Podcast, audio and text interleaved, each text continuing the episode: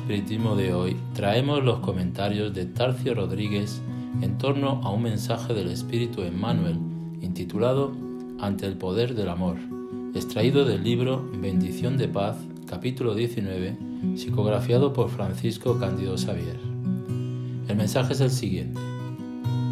Nadie podría conseguir mantener el orden sin la justicia, pero tampoco nadie construye la paz sin amor.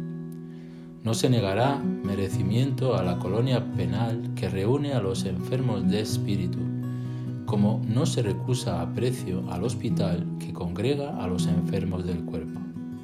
Pero, así como en la institución de salud solo el desvelo del amor es capaz de asegurar el preciso éxito a las instrucciones de la medicina, en los establecimientos de regeneración, tan solo el trabajo del amor garantiza la recuperación de la ley que traza disposiciones para el equilibrio social. Muchos hablarán de esfuerzo correctivo ante los errores del mundo. No desconsiderarás sus razones cuando sean justas. Sin embargo, precediendo a cualquier medida de coerción, te referirás al amor que restaura. Así debe ser, pues, de momento en la tierra, para legiones de acusadores ante las víctimas del mal, existen pocos abogados para el socorro del bien.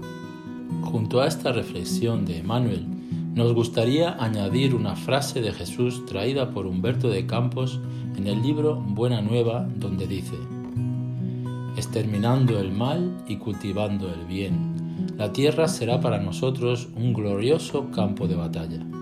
Si un compañero cae en la lucha, fue el mal que lo tumbó, nunca el hermano que para nosotros estará siempre de pie. Esta frase dicha por Jesús en un diálogo con Cebedeo, el padre de los apóstoles Juan y Santiago, nos recuerda al verdadero combate que debemos emprender en el mundo. Nuestro combate contra nosotros mismos, es verdad que nuestras acciones y nuestros pensamientos influencian todo el tiempo en todos aquellos que nos rodean, pero eso solo refuerza aún más la necesidad de que seamos mejores, para que nuestro mejor sirva de ejemplo e inspiración para el otro. Por no tener aún la sensibilidad suficiente para indagar nuestras propias percepciones, llegamos a las conclusiones más exageradas. Ahora decimos que somos incapaces y nada de lo que hacemos contribuye con alguna cosa. Y después nos superestimamos y nos olvidamos de que aún somos muy imperfectos y que la transformación es una necesidad constante. Por eso, dejamos de entender que el amor es una necesidad real en nuestras vidas. Tanto como el alimento es importante para el cuerpo y la medicina lo es para el enfermo.